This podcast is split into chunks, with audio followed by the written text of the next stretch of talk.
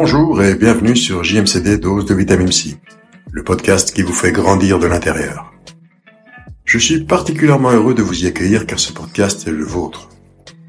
Si ce que vous cherchez c'est d'avancer vers le bien-être et vous rapprocher de l'équilibre psychologique, vous êtes au bon endroit.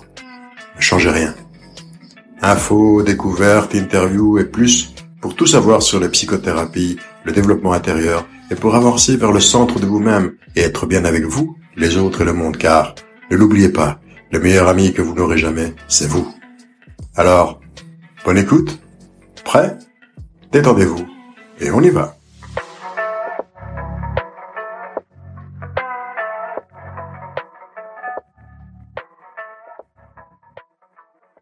Les mécanismes de défense.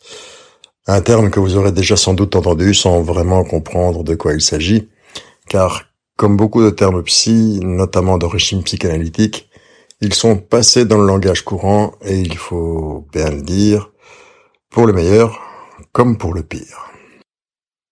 Si l'on remonte aux origines, c'est-à-dire à Sigmund Freud, c'est à lui que l'on doit l'utilisation du terme en clinique pour la première fois.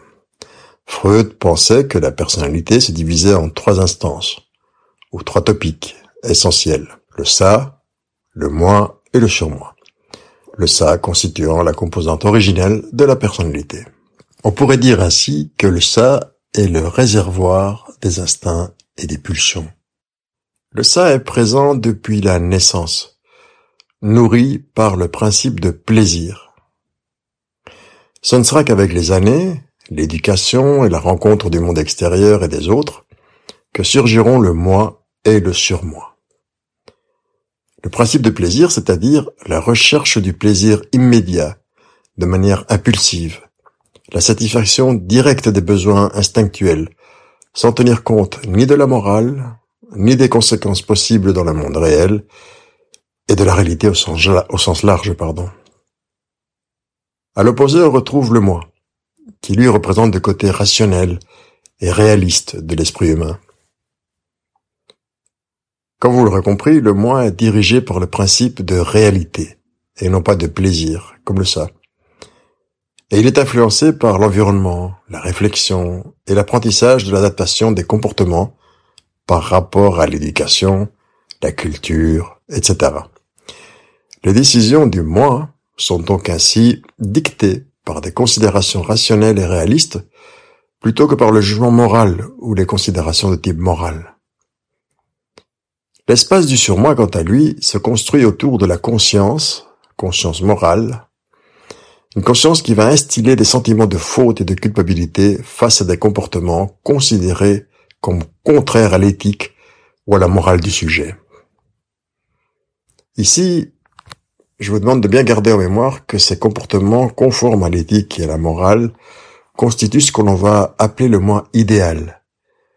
C'est-à-dire Comment devrais-je idéalement me comporter ou pas pour être fier de moi et ne pas me sentir coupable? C'est ce moi idéal qui distribue les récompenses, favorise l'altruisme et ainsi que les comportements conformes à la morale précisément. Donc le ça, principe de plaisir, le moi, principe de réalité, le surmoi, la conscience morale. La manière dont ces trois instances se comportent et vont interagir va définir l'énergie psychique des personnes ainsi que la personnalité. En fait, la manière dont sont accueillis, rejetés ou modifiés les instincts, les pulsions du sujet, c'est ça que ça veut dire. Pour Freud, né dans le dernier quart du XIXe siècle, les instincts dominants étaient la pulsion sexuelle et la pulsion agressive. Notez qu'ici, je ne distingue pas instinct et pulsion ce qui devrait être fait si l'on voulait être complet, mais qui nous mènerait trop loin dans le développement qui nous intéresse aujourd'hui. Et Freud voyait ces deux pulsions comme essentielles, donc sexuelles et agressives. Il les voyait comme essentielles parce qu'il pensait que la société dans laquelle il vivait plaçait une véritable chape de plomb moral, une, interdiction absolue vis-à-vis -vis de ces pulsions et, par voie de conséquence, les sujets de l'époque devaient apprendre à, inhiber ces pulsions. Le besoin de les, exprimer, de les satisfaire, de satisfaire donc les instincts devenant tellement dangereux et effrayants dans son époque, j'insiste, que les personnes alors sombraient dans le déni, le refoulement et la maladie mentale de type névrosé, névrotique. Petite parenthèse ici, inhiber signifie amoindrir jusqu'à rendre méconnaissable ou éviter. Dénier signifie nier ce qui est par ailleurs sans contestation possible. Et refouler ne veut pas dire autre chose que de renvoyer vers l'inconscient. Un peu comme de perdre un fichier dans la mémoire d'un ordinateur au point de l'oublier ou de ne plus se souvenir du chemin pour y accéder. Voilà en très très très gros.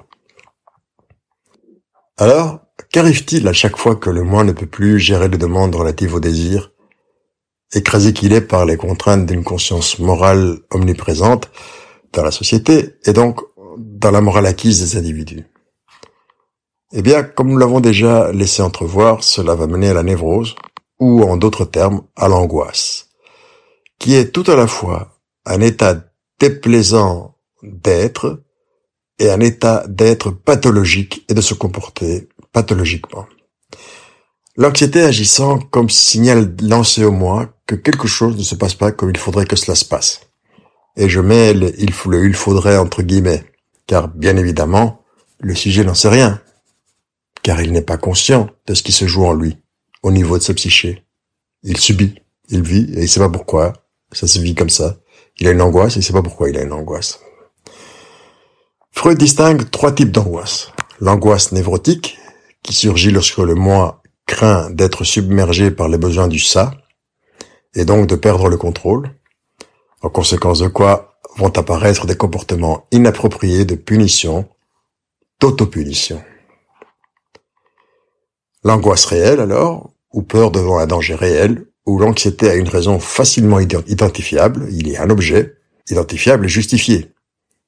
Et puis l'angoisse réelle, ou peur devant un danger réel, ou l'anxiété a une raison facilement identifiable et justifiée. Et puis, il y a l'angoisse morale, celle qui suppose la crainte de violer un ou plusieurs principes moraux afin de satisfaire la demande pulsionnelle.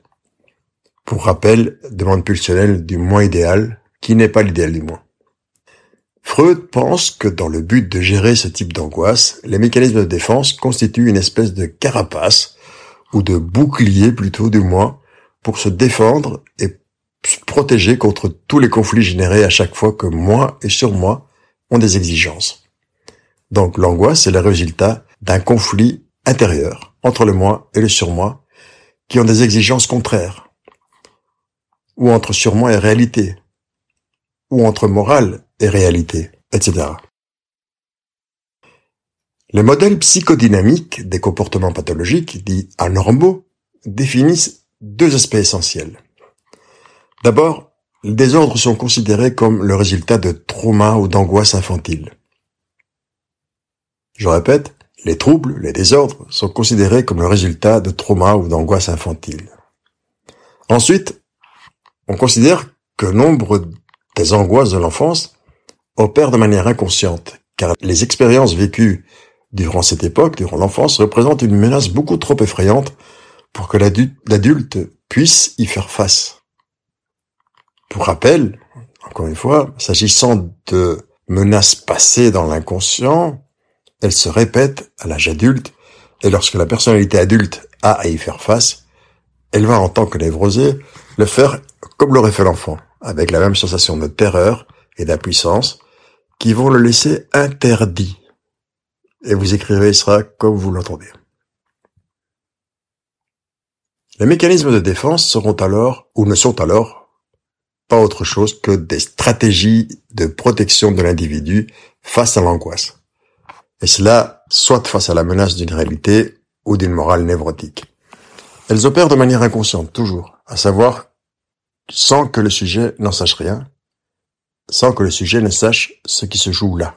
Et elles viennent déformer la réalité, ce qui a pour effet à donner à voir des symptômes dont on ne peut rien savoir puisqu'ils sont la résultante ou qu'ils sont, si vous préférez, des manifestations de conflits inconscients. Beaucoup de mécanismes de défense ont été abordés et théorisés, notamment par Anna Freud dans son livre sur les mécanismes de défense, paru au PUF et facilement trouvable par ailleurs. Mais pour des raisons de temps et d'espace, je me limiterai ici à en passer sept en revue, ou plus ou moins sept, avant de vous laisser avec des témoignages de personnes angoissées qui, au travers de leur parcours et de leurs ressentis, vous permettront de voir à l'œuvre, sans qu'il ne me faille en rajouter quoi, que ce soit, ces différentes manières de résoudre au mieux, de se protéger contre une terreur sans nom et qui laisse interdit. Autrement dit, de se protéger contre des conflits intrapsychiques entre les trois instances abordées un peu plus haut dans cet exposé, c'est-à-dire dans les, trois instances que nous venons de voir. Hein. Moi, ça, sur moi. Donc, soit un conflit entre moi et réalité, entre moi et conscience morale, entre morale et réalité, etc.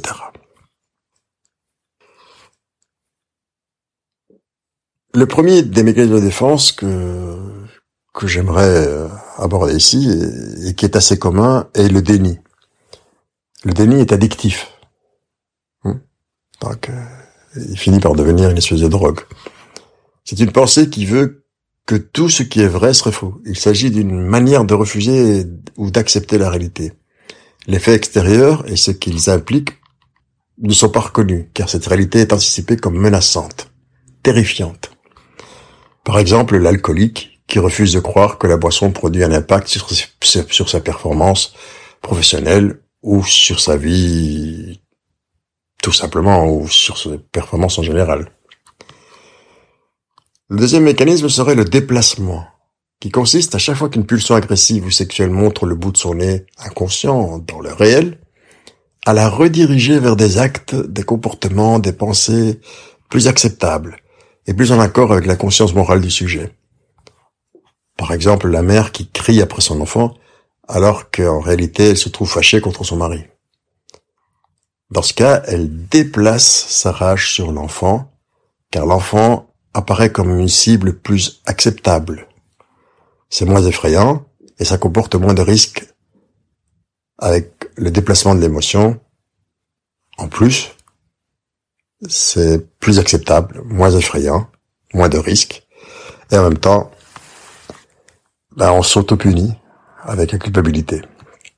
Mais on ne souffre pas, car on ne voit pas ce qu'il y a derrière, c'est-à-dire ce qui renvoie à ce conflit intrapsychique qui lui-même est conséquence d'une angoisse ou d'un trauma vécu dans la petite enfance.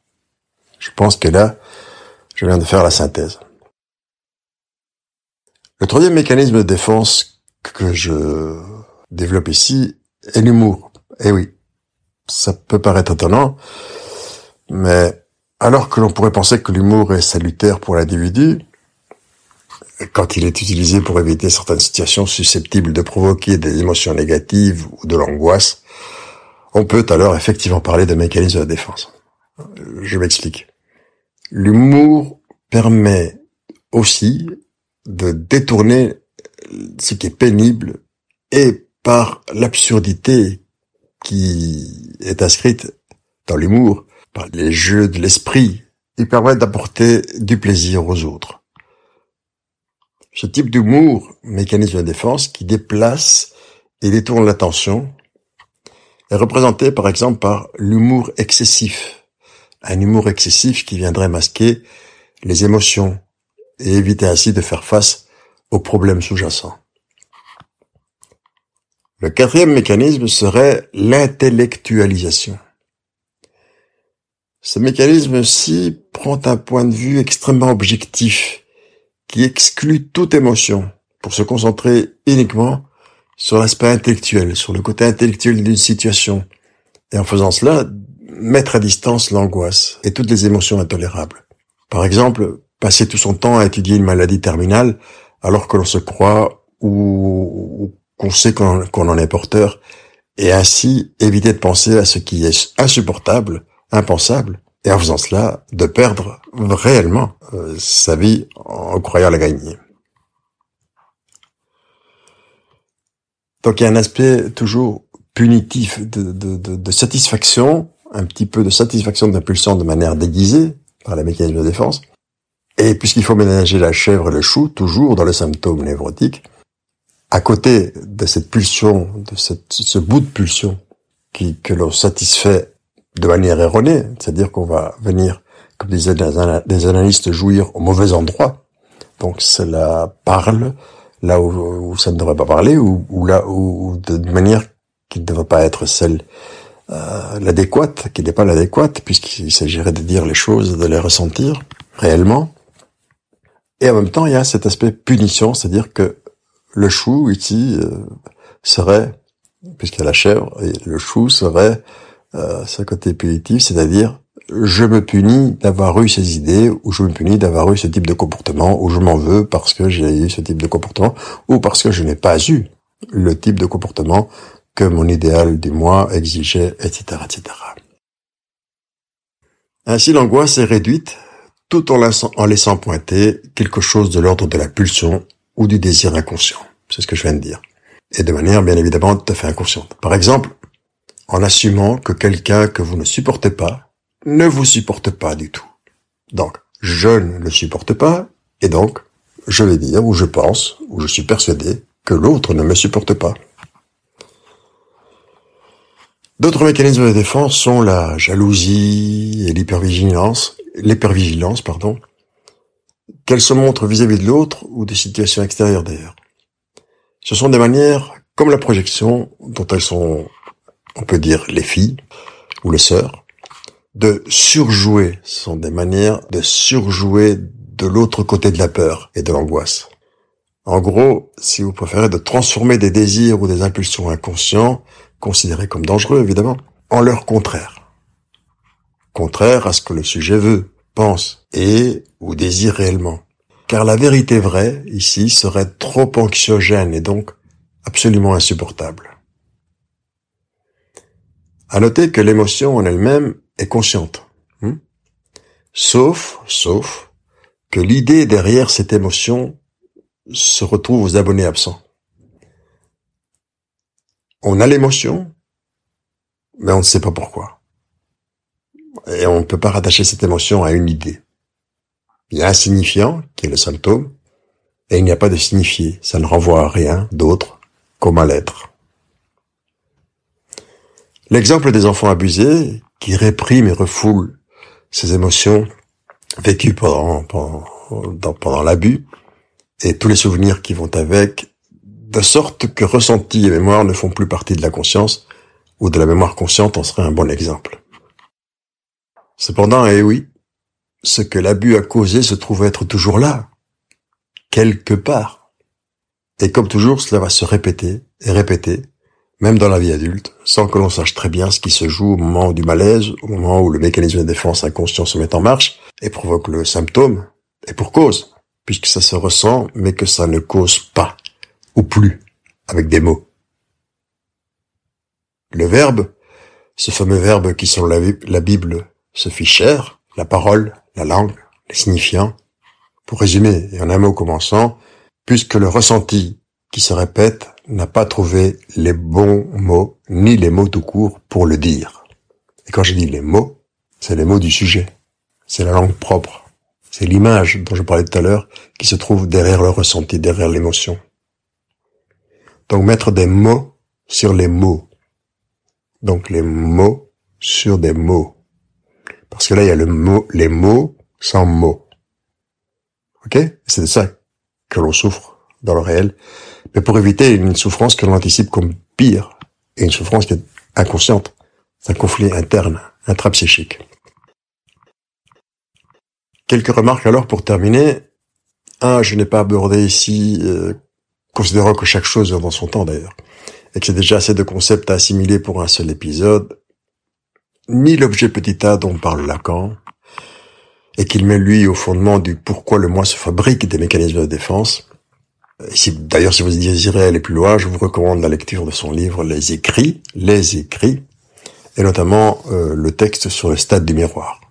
Deux, je n'ai pas non plus touché un mot sur les différentes approches qui se sont opposées dans le mouvement, dans le mouvement psychanalytique dès que Anna Freud, dont j'ai cité le fameux livre au début de l'épisode, a théorisé et conceptualisé ces mécanismes, ce qu'elle considère comme étant les mécanismes de défense essentiels et qui sont loin de faire l'unanimité parmi les analystes. et qui, en très gros, vont marquer limite, une grande différence euh, entre l'école américaine ou école du moi et du renforcement du moi et les écoles latines, plus axées sur le sens, le signifiant, etc.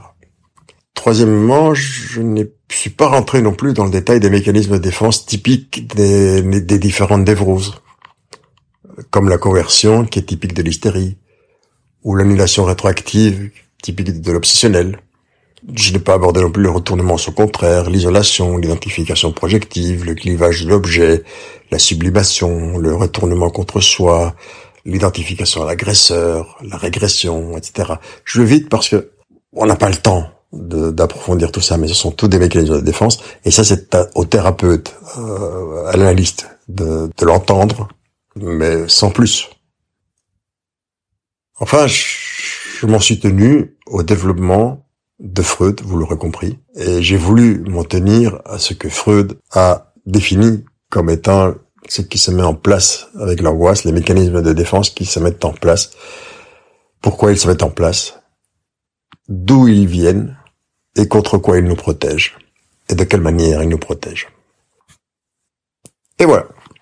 Ce sera tout, je pense, pour aujourd'hui pour cette introduction au mécanisme de l'angoisse, c'est ce que la psyché, pardon, met en place pour s'en protéger et pour d'une certaine manière tout simplement continuer à pouvoir vivre, que, que le sujet puisse continuer à vivre sans sombrer.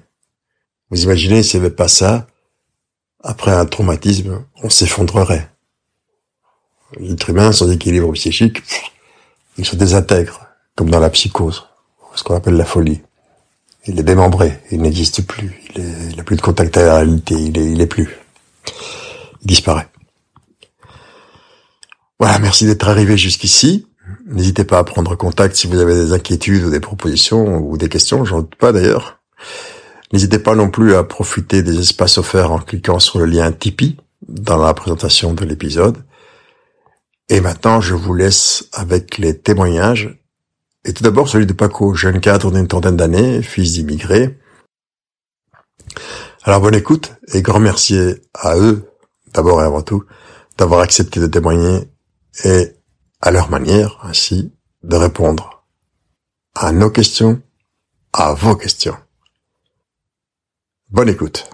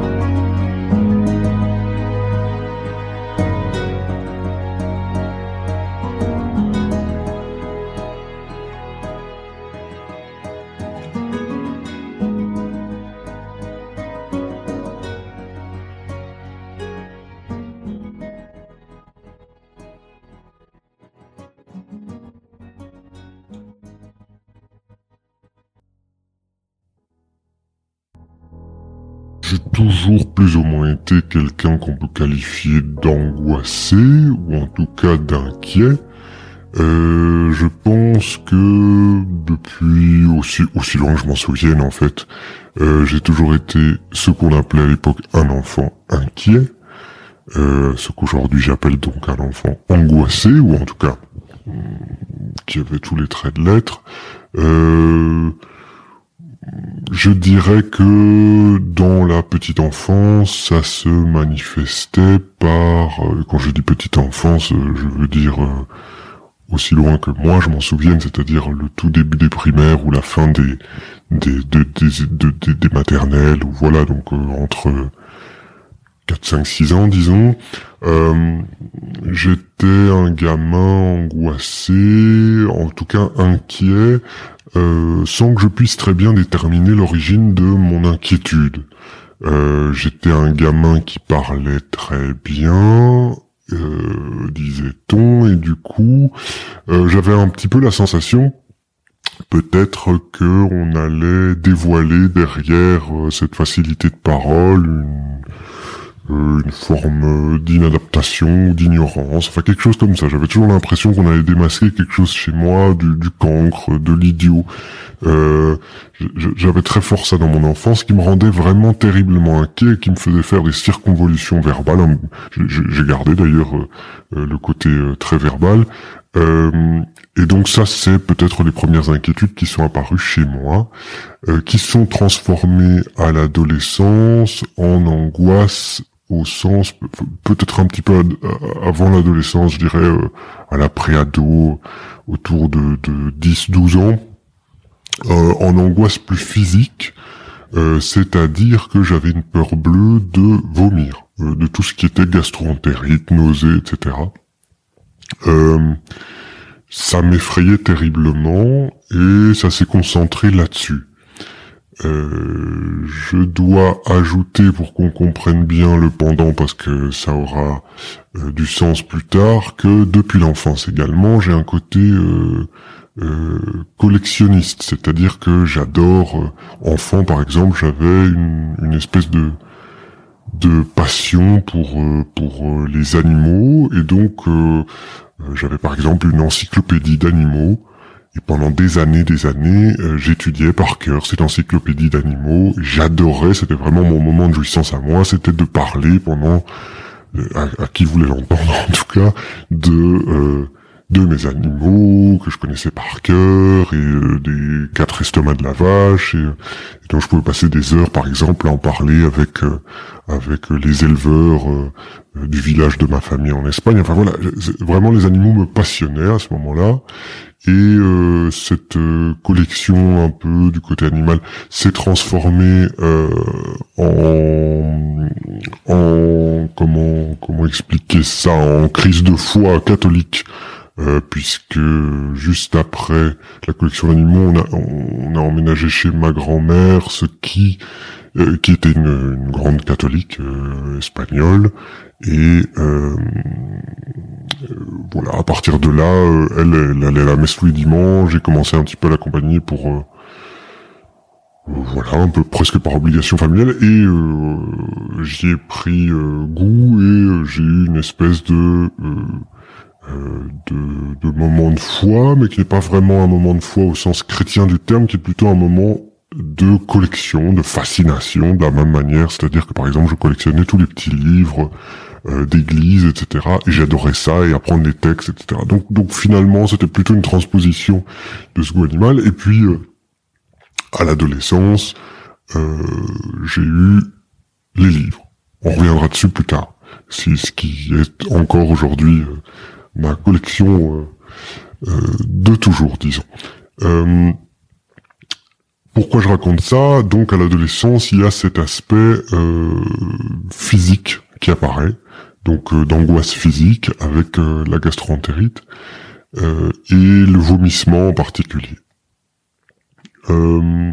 ça m'a toujours, j'ai toujours, j'ai toujours fait une analogie entre vomir, c'est-à-dire euh, ce qui ce qui vient ce qui ce qui vient du ventre ou des entrailles et qui est incontrôlable et qui sort par la bouche, euh, ou en tout cas ou un mal qui ronge de l'intérieur sourdement les entrailles, c'est-à-dire ce qu'on ne voit pas et qui est essentiel et ce par quoi transite euh, ce qui est le plaisir et en même temps l'obligation nécessaire la plus absolue, c'est-à-dire se nourrir. Donc je trouvais que ça avait une vraie importance et, et, du sens. Ça s'est transformé à l'adolescence. C'est toujours resté euh, sourdement à l'adolescence. Euh, en particulier euh, j'ai eu un, un, de mes meilleurs amis qui faisait lui des crises d'angoisse, terme que je ne connaissais pas du tout à l'adolescence ou au début de l'adolescence, hein, je veux dire vers 14 ans ou quelque chose comme ça, 13-14 ans, euh, qui faisait des crises d'angoisse et le jour où, où, il a fait une crise d'angoisse chez moi, il se trouve que j'étais avec ma toute première copine et que c'était notre première euh, notre première nuit ensemble avec ma première copine. Lui dormait dans une autre chambre, nous on dormait dans ce qui était ma chambre. Euh, et il a fait une crise d'angoisse il est venu nous, nous réveiller euh, euh, alors qu'on était les moi donc dans ma chambre il est venu me dire Nico ça va pas du tout voilà j'ai vomi dans, ta salle de bain parce que j'ai fait une terrible crise d'angoisse tu veux pas venir me rassurer un peu etc etc et donc évidemment je suis sorti du lit je lui ai dit ne t'inquiète pas j'ai plié le j'ai plié le, le, le tapis de bain où il avait il avait vomi voilà et ça m'a très fortement impressionné. J'ai fait le dur à ce moment-là pour essayer de le consoler, etc. Mais, mais euh, ça m'avait fortement impressionné. Et quelques temps plus tard, on part en, en vacances avec, euh, pardon, avec euh, ma copine de l'époque, donc cette première copine. Et j'ai commencé à avoir des, des manifestations d'angoisse sur lesquelles je mettais le nom de crise d'angoisse, mais qui n'étaient pas des crises d'angoisse en sens c'était plutôt j'étais nauséeux, j'étais stressé, bref, l'angoisse avait désormais un nom et une manifestation physique que j'identifiais comme étant l'angoisse, qui était la crise d'angoisse de mon ami et donc le vomissement. Et donc l'angoisse égale possible vomissement, donc double angoisse. Euh, donc ce qui, fait que pendant ce mois-là, euh, voilà, j'avais euh, toujours ces espèces d'angoisse. et tout tournait autour de la nausée. Ça a continué comme ça pendant des années, où j'avais des espèces de manifestations, en fait l'impression que peut-être j'allais vomir le soir, ou Bref, j'étais nauséeux, j'avais peut-être simplement du reflux ou j'en sais rien, mais voilà, il y avait une espèce d'angoisse, c'était très concentré autour de l'estomac, la nausée, cette peur-là, qui était vraiment centrale. À ce moment-là, il n'y avait pas de, de, de handicap, euh, si ce n'est peut-être une espèce de angoisse renfermée et qui pouvait peut-être euh, parfois, je dirais, me limiter, bon, c'était pas plus mal, dans euh, les excès d'alcool, etc. Un, besoin de contrôle sur cet aspect-là estomacal, en tout cas. Euh, plus tard, euh, je dirais que ça, ça, cette manifestation-là s'est transformée en manifestation un peu microphobe, c'est-à-dire qu'en fait on a identifié à l'adolescence, on a désigné pour moi, c'est là où c'est fort, c'est que euh, quelque part euh, c'est souvent euh, euh, un mot extérieur qui venait me frapper en me disant tiens et si c'était ça le mal dont je souffrais? Et donc euh, je sais pas vers mes 14 ans peut-être je sais plus quelqu'un a, dû me dire tiens cette espèce de peur du vomissement puisque je l'exprimais ouvertement euh, c'est euh, ça ressemble à, au fait d'être hypochondriaque. Donc je me suis désigné hypochondriaque et ce que je pensais être un hypochondriaque, ce que je comprenais pas très bien à l'adolescence, c'était en fait euh, une, autre forme d'hypochondrie, disons, c'est-à-dire je n'avais pas peur, je ne me sentais pas malade, euh, comme l'hypochondriaque qui se sait déjà malade, c'était plutôt que j'étais microphobe et que j'anticipais la possibilité que dans mon corps, à un moment, puisse entrer euh, euh, le mal, pour le désigner bibliquement, justement, et jouer avec ce que je disais précédemment. Beaucoup plus tard, ça s'est transformé, je dirais... Ah oui, non, pardon. Je, dois revenir, je suis désolé, c'est pas très clair, mais je dois revenir sur ce qui est euh, cet aspect euh, microphobe. Donc je me suis identifié à l'hypochondriaque et euh, j'ai développé une forme de microphobie. Et donc petit à petit, mon esprit s'est mis à faire le lien entre le malade de gastroentérite face à moi et la possible gastroentérite que moi je pouvais avoir. Et donc par conséquent, il fallait que je fasse attention à ne pas l'attraper, donc rentrer le moins possible en contact au sens physique du terme, à pas éviter le contact avec la personne bien sûr, mais au sens physique du terme, éviter d'être en contact avec les personnes malades. Euh, et donc voilà, petit à petit, disons, c'est compléter la panoplie complète du, du, du, microphobe, ou en tout cas voilà, de celui qui a peur de la maladie ou de l'hypochondriaque. Je sais pas très bien comment encore aujourd'hui on peut parfaitement désigner ça, mais enfin, euh, ça, ça, ça s'est développé de cette manière-là. Euh, beaucoup plus tard, donc euh, à la vingtaine, euh, je dirais que j'ai euh, développé une angoisse de mort qui est venue à partir du décès eh bien de la mère de ce meilleur ami qui a fait une crise d'angoisse qui était un peu une seconde une seconde maman pour moi enfin seconde maman non disons plutôt que c'était une dame chez qui j'allais très souvent puisque c'est un de mes meilleurs amis donc euh, et donc euh, voilà c'est quelqu'un chez qui j'étais tout à fait à l'aise. Euh, je connaissais sa mère donc depuis, euh, je sais pas, 15 euh, ans, voilà, ou 17 ans. Donc c'était vraiment une personne de mon quotidien.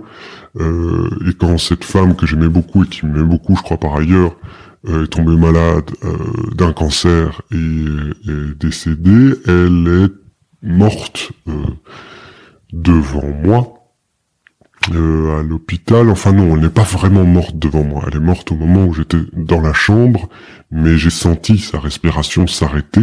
On était trois dans la chambre, trois meilleurs amis. Euh, et immédiatement, j'ai eu un réflexe de sortir mon sac de la chambre d'ailleurs et de, de voilà, je, c'était évident qu'elle était, qu'elle venait de mourir et j'ai évité, enfin vraiment, c'était, j'évitais pratiquement de regarder son visage. C'était, c'était terrible. Bref, une vraie confrontation à la mort au sens physique du terme et direct du terme. Et est apparue ma propre fin, c'est-à-dire qu'un jour, moi aussi, j'allais expirer pour la dernière fois.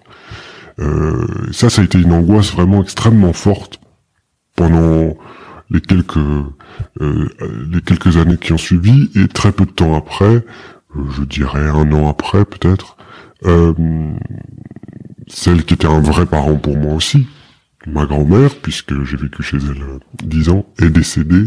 Et donc là, vraiment, il y a eu un sommet d'angoisse de mort, quoi. Euh, j'ai commencé à être, euh, à être constamment, non, constamment, c'est peut-être excessif, mais il y avait un arrière-fond de réflexion sur la mort en permanence, sur le fait de, une espèce de prise de conscience de ma propre fin profondément angoissante. Or, on peut pas penser ce qui n'est pas pensable. Et je me suis retrouvé à penser l'impensable, penser sa propre mort. Bon, euh, à moins qu'on revête un caractère religieux, mais c'est encore une façon de construire sur l'idée de la mort. Là, c'était vraiment euh, une, une, fascination euh, morbide euh, au sens où euh, il y avait un, un, comment dire une, oui vraiment une, une forme de, de fascination euh, qui arrêtait le reste c'est-à-dire que ça devenait euh, euh, une forme de, de, de non pas de nihilisme mais de d'arrêt de la pensée. Je sais pas le dire autrement. Il y avait quelque chose qui était fasciné par l'image. Je restais littéralement quoi et Bobby quoi devant devant euh, devant l'idée de la mort. Euh, et il suffisait, par exemple, qu'on évoque, j'en sais rien, j'invente quelque chose, mais la mort de Marcel Proust. Euh, euh, dans un reportage, je sais pas moi, quelqu'un, un témoin ou, dans un livre, euh, je sais pas, Jean Cocteau explique qu'il voit Marcel Proust mort sur son lit de mort, eh bien j'allais par exemple regarder une photographie de Marcel Proust sur son lit de mort. Bref, une fascination sur cette idée de mort. Là, je me suis quand même dit qu'il y avait peut-être un petit problème. Donc j'ai commencé à consulter je consultais déjà avant un systémicien, mais euh, là j'ai vraiment consulté chez quelqu'un qui était de de, de l'école de la cause freudienne, je pense, c'était le CPCT ou quelque chose comme ça. Voilà, donc euh, donc j'ai fait une série de consultations pour ne parler que de la mort, parce qu'avec le systémicien, par exemple, je ne parlais pas de la mort, je parlais évidemment de la famille du lien avec la famille, etc. C'était très intéressant, mais j'avais besoin d'un espace où ne parler, ou parler pratiquement euh, seul, comme je suis en train de le faire maintenant. Euh, en tout cas, développer sur cette idée-là de la mort et m'y confronter, construire vraiment quelque chose dessus, parce que c'était pas possible. Ça devenait trop. Euh, il faut savoir que vraiment le moment où je me suis dit non là ça devient trop, c'est au moment du coronavirus. Euh, donc vous voyez que c'est relativement récent, mais au, tout début du coronavirus, donc il y a deux ans, où c'est pas compliqué, je, je, sortais juste pas de chez moi. Je suis pas sorti de chez moi pendant euh, six mois, mais même pas faire les courses, quoi. Hein. Je marchais dans ma chambre, voilà. Donc vraiment il y avait une angoisse maladie, mort, et, et je préférais ne voir personne et donc sacrifier la vie à la mort, c'est stupide. Euh, je dirais que hum, il y a une phrase euh, du, du, du, psychanalyste euh, donc je, qui, m'a frappé. Je, vais mettre un peu de contexte pour qu'on comprenne bien, et c'est pour ça que je parlais du collectionnisme entre guillemets tantôt. Je suis un fou de livres, mais vraiment un fou des livres. J'adore ça. Je collectionne littéralement les livres. Je suis bibliophile. J'adore lire. Je passe des heures à lire. Euh, et en général, on voit que ça ne va pas chez moi parce que j'arrête de lire. Euh, les moments où j'arrête de lire, c'est que ça ne va pas. Et, c'est la même chose que euh, ma collection d'animaux. J'adore en parler, j'adore machin, et j'ai une fascination complète là-dessus. J'ai tout appris grâce à ça dans la vie, et, c'est quelque chose qui ne me lâche pas depuis que j'ai j'ai à peu près 14 ans. C'est vraiment l'endroit qui me je dis l'endroit parce que la bibliothèque, les livres, etc., c'est une présence physique aussi de, de la pensée et des histoires euh, dans, dans, la, dans la vie. Euh, les livres, voilà, c'est la manifestation physique de la pensée des autres qui ont réfléchi, réfléchi, réfléchi euh, la, la, vie, euh, euh, certaines histoires, la mort, enfin bref, qui ont gaspillé ou qui ont voulu gaspiller entre guillemets, je mets de gros guillemets au mot gaspiller pour leur vie pour écrire une version de cette vie, une histoire, peut-être un conseil, en saisir quelque chose pour les autres, ou pour eux-mêmes, j'en sais rien. Mais voilà, il y a quelque chose, une manifestation physique pour les autres. Ça me fascine, je trouve ça grandiose, euh, je trouve que c'est le peut-être ce qui est le plus beau. Voilà, je, je, m'emporte en en parlant de plaisir, bah voilà, c'est ma jouissance à moi. Euh, donc je parlais énormément d'auteurs, évidemment, parce que c'est par le prisme des auteurs souvent que j'arrive à expliquer, raconter. Euh, je raconte par exemple volontiers une, euh, une citation. Enfin voilà, je, je, me sers beaucoup de tout ce que j'ai lu dans la vie au quotidien pour pour expliquer ma propre vie, et pour, narrer les choses. Euh, et, et, parlant de mort, le psy m'a dit, j'ai trouvé ça très fort et c'est ce qui, c'est peut-être ce qui m'est resté le plus de cette, de ces, de ces séances, euh, qui n'étaient pas une psychanalyse, hein, qui étaient vraiment des séances euh, euh, tournées autour de cette angoisse de la mort. Point. Euh, c'était l'idée, c'était la phrase exacte était euh, la mort est un personnage important de votre vie, c'est indéniable, a-t-il dit. Euh, reste à savoir quelle place vous donnez à ce personnage. Dire, euh, le, est-ce que le personnage est au, premier plan, est-ce que c'est le héros, ou est-ce que c'est un personnage secondaire ou euh, ça m'a frappé, c'était très juste, ça marchait très bien avec mon système de pensée, et voilà. Voilà pour euh, disons historique depuis euh, bah ça va beaucoup mieux, hein, c'est beaucoup plus calme, alors je peux avoir euh, des petites manifestations microphobes, etc. Mais là, comme on peut l'entendre, je suis malade d'un rhume et je ne suis pas encore d'un très gros rhume Et je ne suis pas encore décédé, tout va bien. Ça se... Voilà, l'angoisse de mort, en tout cas, est beaucoup moins présente au premier plan. Le personnage, disons, a reculé dans la narration, là. Euh, au niveau de, des handicaps, euh, les angoisses m'handicapent réellement, euh, par exemple, pour tout ce qui est voyage. Euh, j'ai beaucoup de mal à voyager, je suis un, je suis vraiment un obsessionnel en fait. Hein. Euh, euh, voilà, moi j'ai mes habitudes, j'ai horreur que les choses bougent de mes habitudes entre guillemets, j'ai besoin de... je préfère poétiser l'ennui que partir à l'aventure, voilà. Et donc euh, poétiser l'ennui plutôt que partir à l'aventure, parce qu'au contraire l'aventure m'angoisse, c'est l'incontrôlable, c'est la même chose que le vomissement, c'est quelque chose qui peut euh, surgir sans que je le contrôle en fin de compte, euh, et peut-être potentiellement me tuer, me ronger, me rendre malade. Donc, quelque part il y a quelque chose que je ne contrôle pas, donc les avions sont pour moi une épreuve terrible, par exemple, et les rendez-vous médicaux. Ah, c'est vraiment c'est la catégorie d'hypochondriaque supérieure. Il y a l'hypochondriaque qui se rend tout le temps chez le médecin parce que en fait, euh, docteur, vous ne savez pas, mais en fait j'ai quelque chose. Moi, c'est le contraire. Je suis tellement persuadé d'avoir quelque chose qu'en fait, euh, je préfère ne pas aller chez le médecin. non, j'exagère. J'espère toujours ne rien avoir, mais mais euh, mais en tout cas, quand j'y vais, c'est toujours une source d'angoisse. Euh, j'ai été très peu aussi, ma mère n'était pas quelqu'un qui nous emmenait beaucoup chez le médecin. Et j'explique aussi ça par le fait que ma mère grande fumeuse euh, fait partie de ces gens qui zappent quand il y a un reportage sur le cancer. Parce que, en fait, elle se dit que c'est sa fin à elle un jour qui passera par là et qu'il s'agit pas de l'assumer pendant la vie. C'est à la fois très beau et en même temps, ça montre une angoisse qui est que, bah, le jour où on l'affrontera, euh, où on ira droit face à l'idée de santé, bah, c'est qu'il faudra affronter la mort. Et la question de l'affrontement de la mort est particulièrement ce qui me, ce qui me, non pas m'angoisse, mais voilà, me laisse un peu sans mots. C'est comment affronter l'inaffrontable.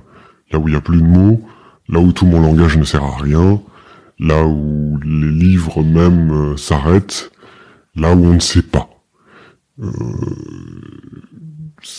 là où, là où, vraiment personne n'a de réponse que pour calmer, stabiliser, si ce n'est de dire ignorons-la, ou poétisons-la, ou racontons-la, mais en tout cas, voilà. Voilà, pour y faire face, hmm, pour y faire face, je dirais que euh, vraiment les livres, l'activité, euh, le plaisir peut-être euh, de oui des mots de mettre des mots justement sur les choses de construire de de de de, m'activer au sens euh, de vivre quoi. D'être du côté de de ceux qui font euh, c'est d'ailleurs un des grands changements dans ma vie je dirais de l'adolescence ou de l'enfance à l'âge adulte euh, c'est vraiment le fait d'être passé du cancre ou de celui qui avait peur d'être un cancre, ce que je suis toujours fondamentalement, mais euh, à au contraire être et d'être très paresseux, à au contraire être quelqu'un de très actif et qui a envie de faire quoi. Euh, vraiment, ça s'est transformé l'un l'un dans l'autre et voilà, on a les qualités de ses défauts, les défauts de ses qualités, j'aime bien dire et peut-être que cette peur de la mort, c'est aussi mon, c'est aussi une forme de moteur. C'est, c'est aussi ma déclaration d'amour à la vie, quoi. Ça me paraît insensé qu'il puisse y avoir autre chose que ça. Euh, donc je dirais que je le résous vraiment par euh, par euh, un amour soigné de la vie, si j'ose dire. mes livres, euh, mais aussi un goût pour le confort. Avant, j'avais un côté justement, euh, je voulais euh, dans mes premiers temps littéraires me la jouer beatnik et Jack Kerouac, Bukowski et, voir la vie un peu comme un punk, un peu célinien, qui aurait du goût pour, qui voudrait montrer la dureté absolue de la vie. Je continue à penser qu'il y a une dureté absolue de la vie, mais mais après être passé à et, donc euh, me tenir du côté des gens qui souffrent là-dedans, il faut pas les ignorer, vraiment, ça, ça me restera dans le cœur toute ma vie. Mais par contre, pour l'avoir vécu, mais par contre, euh, je suis passé d'abord par une phase exagérément inverse, c'est-à-dire le dandisme, je sais pas, de Boris Vian à à François Sagan, à Salinger, euh, euh, Fitzgerald, et enfin, vous voyez l'extrême, le, le, euh, disons, l'envers de, de, de, de, de, ce côté un peu célinien et Bukowskien et compagnie. Et puis, euh, mais c'était surtout une façon, peut-être à la fin de l'adolescence, euh, de manifester euh, mon goût pour, euh, ben en fait, pour le confort de vie, simplement, pour l'esthétique. Voilà, il y a quelque chose qui s'est transformé, c'est le plaisir de la beauté. C'est-à-dire que l'exact, ce qui me me fait le même effet que la mort, mais avec avec cette fois une jouissance et et, quelque chose qui provoque une cavalcade de mots, si j'ose dire, eh ben c'est euh, précisément la beauté. Euh, euh, un film magnifiquement réussi, je pense au dernier Sorrentino. ben quand j'ai vu la grande beauté, par exemple, de Sorrentino, La Grande Bellezza, selon le vrai titre, bah je suis resté complètement fasciné, quoi. D'abord parce que je me retrouvais dans ce genre de personnage. C'est vrai que, voilà, ça c'est important à signaler aussi. Euh, on pardonnera le côté décousu, mais comme je parle tout seul, je ne suis pas très cadré. Et une pensée, on sait que c'est particulièrement difficile à cadrer, n'est-ce pas?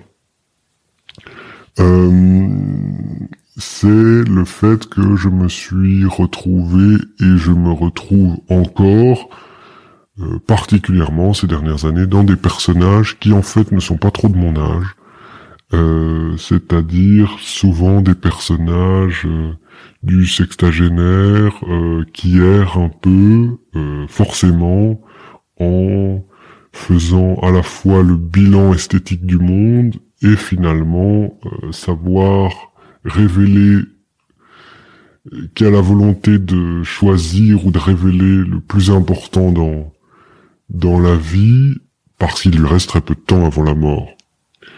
Euh, mais donc c'est logique euh, avec euh, avec l'angoisse de mort hein, forcément mais mais vraiment c'est les personnages qui me qui me fascinent je pense je sais pas le Dino Buzzati le désert des Tartares voilà je disais la Grande Bellezza de Sorrentino enfin des personnages de ce genre-là qui réfléchissent le monde comme ça avec une espèce de forme de distance Sartre dans les mots euh, cette espèce de distance prise avec le monde, mais qui est une distance poétique, Nabokov. Voilà.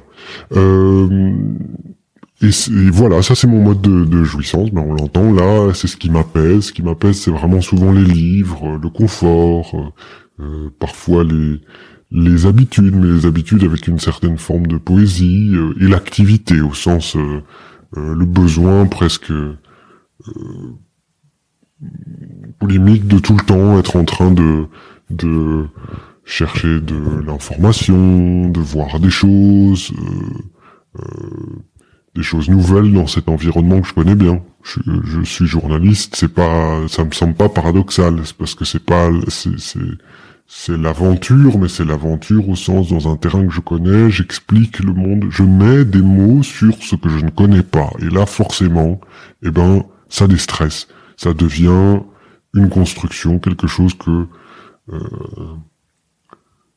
de, de, narratif. Je crois que voilà, ce qui m'apaise, c'est narrer le monde et euh, prendre du plaisir à euh, la narration du monde. Je sais pas si c'est logique ou non, ou normal ou non, ou bien ou mal, je m'en fous un peu. moi, c'est le plaisir que j'ai dans la vie. Si je prends du plaisir, c'est en imaginant. Au fond, euh, je trouve, euh, en m'imaginant, je termine comme un, vieux monsieur un jour très cultivé. Ça me ferait très plaisir parce que s'il y a bien une chose qui je trouve est parfaite, c'est faire face au nihilisme en faisant ce qui est de plus absurde face à l'absurdité, au non-sens d'être. Euh, c'est de construire un monde qu'on imagine esthétique, beau, euh, sensible, euh, absolument innécessaire, tout comme apparemment peut-être la vie, on n'en sait rien. Alors euh, voilà, ça, ça me rassure. Qu'il y ait encore quelques personnes dans le monde, dont moi j'espère, qui gaspillent leur temps de vie à faire le beau, même si ça ne sert à rien.